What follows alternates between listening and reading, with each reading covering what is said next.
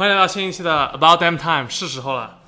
和 Money Meta 的投资频道。的的联名节目。天呐，我发现 About Damn Time 就是一个自己做不会做的一个频道。前两天我又请了我好朋友奥斯瑶，今天又请到 Manta 到我的频道上，或者说这是一个联合节目，所以就一直是一个共存的一个状态，跟别人。那 Money Meta 之前都是一个人做的呀，现在最近才开始跟阿姆合作，那我很荣幸有合作的开，心，那就继续合作嘛。确实开心。大家知道，我们每次请 Money Manta 来，都会聊一些公司或者说跟商业相关的，因为这是他频道的一个方向。当然了，那我们频道会比较可能没有那么硬核一点，会聊一些相对比较轻松的东西。所以我想说，怎么把这两个东西连在一起呢？所以我们找我最近就找到一个比较火，然后又跟商业有关，且又是跟潮流有关的一个一个公司吧。是什么呢？就是我现在手上这双 Crocs。这个其实你拿的这个不算是 Crocs 他们最经典的款式了。是的，这是我仅有的。上面有很多洞，但其实这是一双拖鞋了。对，但是 Crocs 嘛，卡洛驰，或者说大家再说的直白点，就是洞洞鞋，也是最近非常火的一双鞋嘛。那我们就想聊聊说他们为什么会火？哎，很火吗？你这个说的是一个共识吗？首先它火不火，我觉得不一定。我觉得在北美时间，北美还是挺火的，就是说。火不一定说哦，潮流才叫火，那有多少人穿，它的销量怎么样？我觉得这也是侧面反映出来的一个现象。然后就之前跟阿姆，然后包括跟周围朋友聊的时候，就会发现，其实很多人都觉得这个鞋很丑，但是呢，它最近就各方面啊，销量啊，然后口碑啊，什么都也上来了，所以我们就想来讨论一下，它这个鞋 到底是怎么回事，这个兴衰史是怎么样？因为我记得我们很小的时候，我应该是我小学。还是初中还是高中，反正离现在有一段时间了。那个时候，Crocs 曾经火过一阵子。当时的 Crocs 可能跟现实现在 Easy 一样，算一个风向标，不一定是好看的风向标，但是它会有很多人模仿。它抬这么高，抬的跟 Easy 一样。就是我说 Easy 拖的拖鞋，你会发现哦，在很多别的地方，呃，有些小的店啊，沃尔玛它也会做那种 knock off 假的那个 version。那 Crocs 的起家其实它是有三个美国人，他们去墨西哥玩的时候，发现哎，有一个加拿大的品牌非常好，那加拿大品牌是专门做划船的鞋的，嗯，然后他就发现哦，这种材料很舒服，然后呃又可以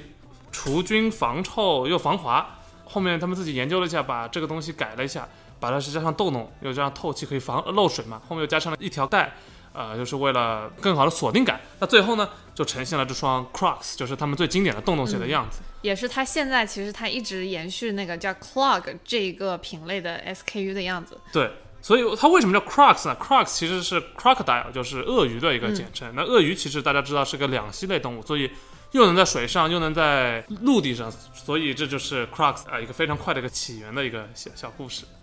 对，所以当时你说的这个三个创始人做了以后，那这个鞋就直接就火起来了吗？其实是有一点，因为做了之后，他们大量的推，大家发现，哎，这个鞋确实挺好啊，穿的很呃丑。那丑到一定境界之后，大家会觉得说，首先不能接受这个外观嘛，因为它其实是一个从功能鞋一点点往休闲鞋转变的一个过程中。我觉得当时他们推的主要应该还是舒适加特别。特别是主打的是舒适，因为市场上也没有这个品类的鞋，所以我记得当时我周围有朋友一开始穿这个鞋的时候，就其实很能马上能引起周围人的注意。哇，你这个鞋就跟我们平时看到的鞋不一样。你要说它是拖鞋吧，它也不算是拖鞋，但是呢，就是休闲鞋当中很特别的一款。它其实有几个很有意思的点，第一个是它轻质，这个第二个透气，对吧？那一般我们想到轻质透气就已经是拖鞋，但它又是一个。全包的一个状态，所以它算个不露脚趾的鞋。所以你有的时候说什么去什么地方说啊不能穿拖鞋去，哎，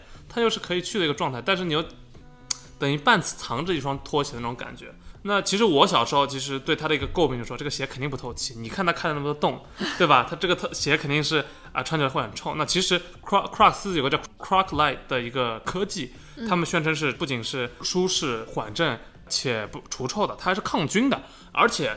你的脚底的。低温的一个温度的呃影响情况下，它会顺着你的脚底做出一定的形变，就更好的适应你的脚，这是它的一个卖点。我知道应该是当时火的时候，管理层就对。整个公司未来的发展，包括对他们自己就很有信心嘛。呃，应该是零六年、零七年的时候，所以呢，他们除了在他们最基础的那个 clog 的鞋型上，他们后来就推了很多别的 SKU，这样说哦，我们可能呃增高鞋啊，什么厚底鞋或者是拖鞋，各种品类，他们就去推，然后做了很多新产品。但是呢，非常不巧的是，一个是宏观上呢，他们就碰到了零八年的金融危机。那因为其实 Crocs 他们属于是鞋里面的非必需消费品的那一类，就是说呢，可能人们有没有闲钱的时候呢，就是说买一双你这个很特别的鞋啊、因为它定价其实也不算便宜，现在的定价可能就要五六十美金一双，那当时可能相对来说三四十美金。所以碰到金融危机以后呢，其实大家就不会去购买他们的产品了，加上他们自己的经营不善，就一下子就不行了。当然，他们的股价也从当时的高点可能一下子跌到跌了百分之九十多。对于投资者来说，其实也是一个非常。呃，怎么说，devastating 的一个事情。那其实我们看到，所以最近就回来了。那我相信能进入大众视野，或者说进入你我视野中，它已经是已经火到一个呃阶段了。那你大概有个概念，它什么时候开始一点点的回暖的一个情况呢？我自己关注到的它，其实就是因为二零年的疫情。我其实猜也是疫情的时候，疫情的时候居家办公，居家办公你就不需要穿的很正式，你最多可能你上衣还会穿的呃西装、衬衫、职业装，下半身或者说鞋子的话，怎么舒服怎么来。那可能它一点点又回归了到大众的视野里面了。我觉得当时，因为我关注到它，还是从投资的角度来说，我发现呢，它开始跟很多一些 designer brand，就是我们说奢侈品牌进行了一些合作。呃对我一开始看到的就是它跟巴黎世家 Balenciaga 的一个合作，哎，就是在它原来的那个鞋型的 cloth 上，巴黎世家做了一个高跟，那个真的是丑到我无言以对。我这巴黎世家经常做这种事情，他们其实做的根本就不是为了卖这鞋，就是这个鞋可能卖了也赚钱，但没有必要，主要就是去打响一个品牌这样。对，然后他们在疫情期间呢，因为当时美国是二零年三月份疫情爆发嘛，然后在四月份呢，他们就和医院进行了一个合作，就给医生送了很多鞋，然后相当于也是做了一波宣传。然后当时他们在另外一边呢，他们的 marketing team 其实在大张旗鼓的跟很多艺术家或者是音乐人做了很多合作，包括跟 Justin Bieber，他当时 Justin Bieber 自己的品牌做合作啊，然后还跟 Post Malone 做了合作。通过这些合作，其实带了一波原来不是他的 target audience 的一群人来关注到这个品牌。我觉得这个很重要，就是说为什么呢？可能你会觉得这双鞋很丑，但是你喜欢那个明星，他穿了，然后因为他本身的气质或你对他本身的亲和力会比较高，所以他穿了一样品类之后，你就会对这样品类或者这个品牌会有些比较高的预期，或者说会有些改善吧。对，我觉得这算是一个 collab 的经典打法吧。我去他们官网看了一下，你知道他们跟多少个形形色色呃各个行业从艺术家啊、呃到品牌的一个联名吗？你猜一下有多少？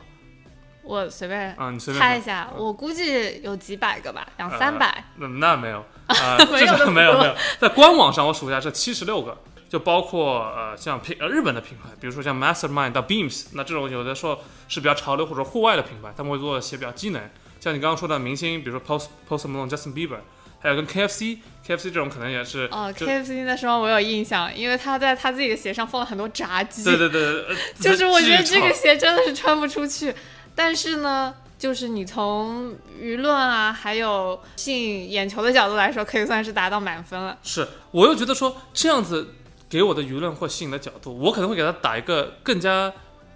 负面的一个分数，你懂我意思吗？就是你在把一个东西变得更丑的同时，你会让我对他印象深刻，但不会让让让我对他有个好印象。所以什么时候让我真的对他有个哎有个改观的印象的时候，是他跟 Saliki 的一个合作。就是也是最近了，对，呃，最近 Saliki 其实从第一款配色爆出来大概有一年多的时间了吧，在二一年开始。Saliki 是谁？我要 我要介绍一下，Saliki 以前是 Easy 的一个设计师，那到后面 Easy 设计完之后，他就一点点的他就跳出 Easy 这个平台，他就去了一些别的地方。那比如说他跟安踏合作过，他跟 New Balance 合作过很多，那他其实还跟呃 Canada Goose 合作过一些衣服，是名称一点点大了嘛。之前可能给他一些小改动啊，这双我知道 New Balance 这双鞋后面给他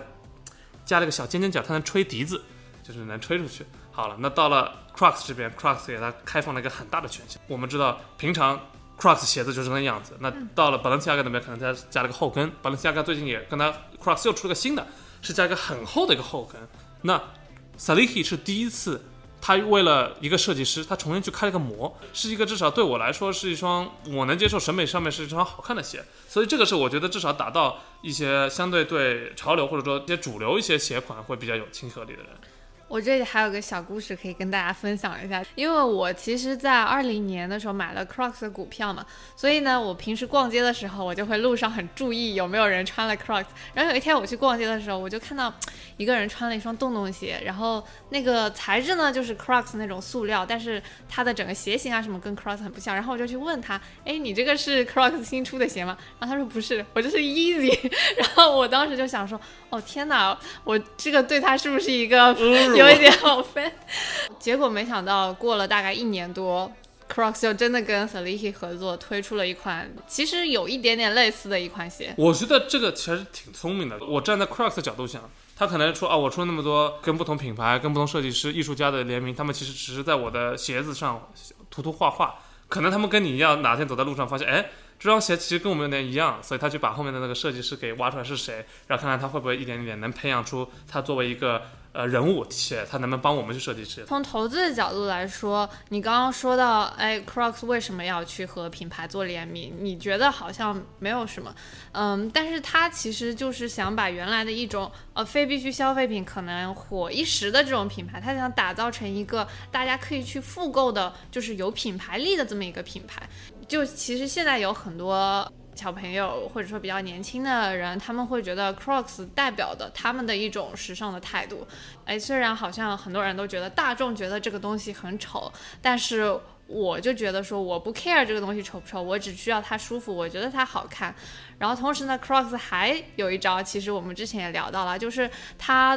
做了很多可以去 personalization 的东西，就是可以把他的鞋做个性化的东西。这个我觉得，哎，你有什么要吐槽吗？我没有吐槽，我可以给大家看一下，就是就这样一类东西，它可能就是它会有很多很多不同的。我其实官网上看了一下，它也是个联名狂魔，只有你想不到，没有它做不到。比如迪士尼，对吧？啊，米老鼠啊。呃，迪士尼跟米老鼠不是一个东西吗？它漫威上面有很多，什么钢铁侠什么的。那 DC 它也做，对吧？超人，然后到什么小黄人这种，它全部有。就只要有 fan base，只要有粉丝基础的一些不品牌，它都会去做联名。而且这些联名主要是可能不一定是双鞋，只是那些小 gibbets。就这个东西其实啊，相对来说成本，我个人觉得非常低。gibbets 就是。它可以插在它那个洞洞里面的那个装饰。对，然后除了这些之外，它会做些非常多少的东西，小众到比如说什么，你喜欢厨师，它有厨师五件套给你卖；那你喜欢疫情的时候的一些装备，它有什么口罩可以给你，就是你完全可以按照自己的心情去选一些你觉得有意思的东西插在上面。那我觉得其实这也是他们管理层蛮聪明的一步吧，因为 Gibbs 这个东西，它我记得它一个可以卖到四五美金，就一个大的能到四五美金，一套能到十几块钱。对，但其实这个东西就毛利率就很高，成本就很低嘛。嗯。所以如果我们之前讨论过，它一双鞋可能就五十美金，但是如果你要把它上面的洞洞两只鞋全部插满，你也能配到五十美金的这个配置，几乎能翻个倍。但是我不推荐他这样做，因为我猜或者说我觉得它就会很闷，你就失去了它洞洞那个透气性的效果。哎，但你这个肯定就没有做足调查了。如果你去小红书上搜洞洞鞋的话，其实大家都是在说我们怎么去 DIY 这个洞洞鞋。我知道，但是没有叫你把它塞满，我是这个意思。如果你洞洞鞋你是不 DIY 的，其实它就失去了这双鞋的意义了。不不不，我的意思是就不要叫它塞满，没有说叫它 不要。没有叫大家塞满，因为塞满我觉得会很闷，是这个意思。万物皆可联名，而且它不用搞大的联名，它就可以搞一些小的，或者说它可以打一些擦边球，对吧？嗯，迪士尼不行，然后我就搞个老鼠耳朵，就是反正什么东西火，它就能做什么东西，非常低成本的，很快速的去量产这个东西，然后去卖出来。对，我觉得，嗯，这一步其管理层其实下的很好，就通过一个是 personalization 个性化，然后一个是通过联名提升它的品牌力度，把它的整个品牌价值给提高了，然后。呃，在二零年到二一年期间，它股价其实也涨了很多。其实还有一点就是环保方面的事情，他们这种材质其实不是塑料，为什么会臭？就是因为很多厂家那种劣质厂家会用那种塑料去做，就很很闷不透气。它 Crossite 厂家其实用的专门的这种专利是一种呃。封闭性的树脂材料，具体什么我也不清楚，但是这种材料就会相对会比较透气一点，就像我刚刚说那些好处。但是有什么问题？它不能，它不是很环保。我说的不是环很环保，就是它没有办法去把它重新，比如说呃回收，回收之后再利用。它现在唯一出的一个项目叫做呃回收项目是什么呢？是把一些呃穿的比较轻微的一些鞋，磨损比较轻微的鞋，把它洗洗干净，消消毒，然后再去给一些第三国家或者说一些比较穷困地区那边去发放给他们。所以他们现在在一点点的想办法去搞一些比较环保的材料，但是这步还是没有做到。对，我记得他们之前管理层说，可能要在二零二五年前让他们所有的材料都做到 ESG，就是做到是可回收，然后呃非常 organic 的材料。然后二零三零年，他他们我看到他们说要达到 zero emission，就是他们的他们产出的二氧化碳跟他们全部可以 offset 掉。所以这个事情我觉得也是个愿景，或者说这个是作为呃服饰鞋类厂商必须要去发展的一个方向吧，对吧？因为其实越来越多人会为这些事事情而买单。还有一个非常好的点是，他们其实去攻入了，就像你刚刚说的，除了 Z 时代，他们也需要一个平台去发声，他们也希望有一些不同的东西去代表他们。其实这个东西是个轮回。这我跟你说个故事吧，这个扯得有一点点远。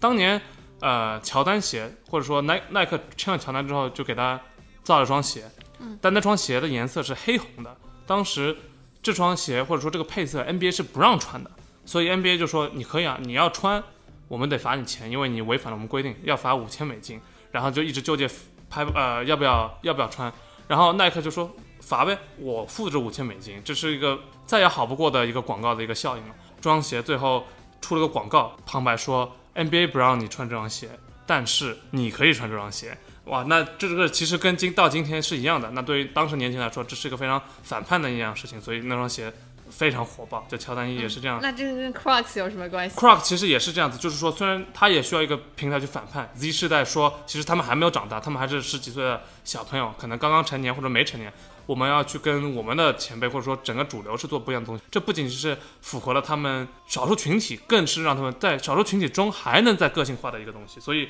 就像你说的，可能 Crocs 每双鞋都是独一无二的，在他们眼中。我们其实已经看到说，嗯，它的品牌好像已经建立起来了。就很多喜欢 Crocs 的人，他们真的是会买很多双，就它的复购力也是在的。但这个东西，比如说，除了我们刚刚说到喜欢个性化的人群，它是一个最终可以推向大众化的产品吗？就它的天花板，你觉得到了吗？我们可以再回顾一下，之前其实它不火的时候，也是因为它走的太小众了。那我也不是什么经济学家，我也不是什么专家，但我个人觉得几个点是我能看到，其实 Crocs 要去关注的。第一个就是疫情后的回归，就是很多人现在大家开始回归了，像是苹果说，呃，这周三吧，还是下周三，所有的员工必须至少要三天 work in office，就必须要去苹果的。员工闹了那么久，终于失败了？对他们失败了，就是说他们必须要去。那其实确实你说啊，那两天还是在家里，但是可能大家对呃有工作了之后，也不会说为了那两天而去专门再去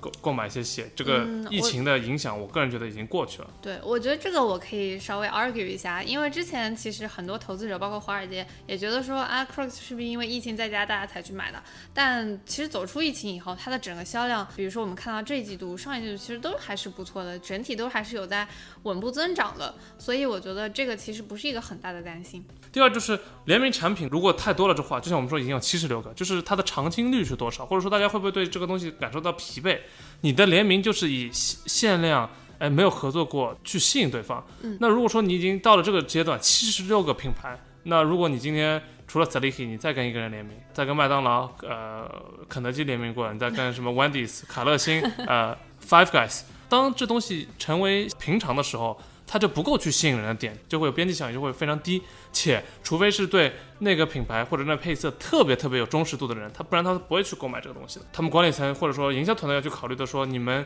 这东西的节制在哪里，或者说有没有必要去做这样的一个事情。然后这样会影响到什么？这样就会影响到复购率。因为大家也觉得说啊，限量款也就那样嘛，我觉得没有必要去买了。那你平常款，如果我平常能穿，可能也不会有这样一个复购率。就是它新出的产品没有办法让你更有激情和你的共鸣感，你可能就不会去买那么多。我同意，就是前半部分说联名的饱和度可能太高了，我觉得这也是很多品牌就是联名做到最后，他们都会想说，嗯，我找不到新的品牌联名的，或者说我找不到跟我的想要定位的人群，就是没有那么多合集的品牌去联名了。那其实联名越做到后面就会越来越难，但一开始的话其实是一个非常好的打法。然后，但是我觉得你后面说的联名会影响到他们的复购率这一点，我觉得我不是特别同意，因为复购率其实是人们对 Crocs 这个品牌的一个认同感，所以他们才会去买 Cross 这个品牌。第三点，我觉得出复购率之后，我觉得最重要的是一个竞品的一个打法啊。竞品，我们我现在能想到一些很很平常的一些竞品，比如说耐克、阿迪，他们都开始像我刚刚说的，做一下耐克最近的乔丹系列，还有阿迪达斯现在算是模仿伊利的系列，都开始往这方面去发展。然后还有中国品牌，呃，二一年他们增长是 Crocs 的增长是百分之二十六，虽然没有北美好，但是也是非常重要的一个点之一。但是中国品牌的非常强大，李宁、安踏到匹克的太极。然后到一些小众的品牌，比如说草牌 Equalizer 的拖鞋，都是非常出圈的，所以这也是他们我就需要去考虑一个点。然后你还有一些可能平常呃你不是很关注的一些品牌，他们也开始做鞋，比如说 Lululemon，他们也开始做鞋，他们主打是女性市场，女性市场会分一杯羹，所以我觉得这都是 Crocs 到后面需要面临的一些挑战。如果它的产品只是还是停留在他们 Crocs 最经典的一个设计师原色上，然后他们的呃产品的。更迭都是以配色作为更迭化，这是我要打个问号的。先哦，我觉得在竞争上我是很同意的，但这其实是每个消费品牌，特别是鞋类这种竞争很激烈的消费品都面临的一个问题。就我们怎么去让我们的品牌长红，怎么让大家嗯在这么多选择的情况下来选择我们品牌。当然，我同意你说的啊，Crocs 可能之前它在一个比较 niche 的 market，就哦这个品类就我一双，或者说就我这一个品牌，然后现在越来越多品牌想来跟它分一杯羹，这的确是，就是对它后面的路来说是会越来越难走的。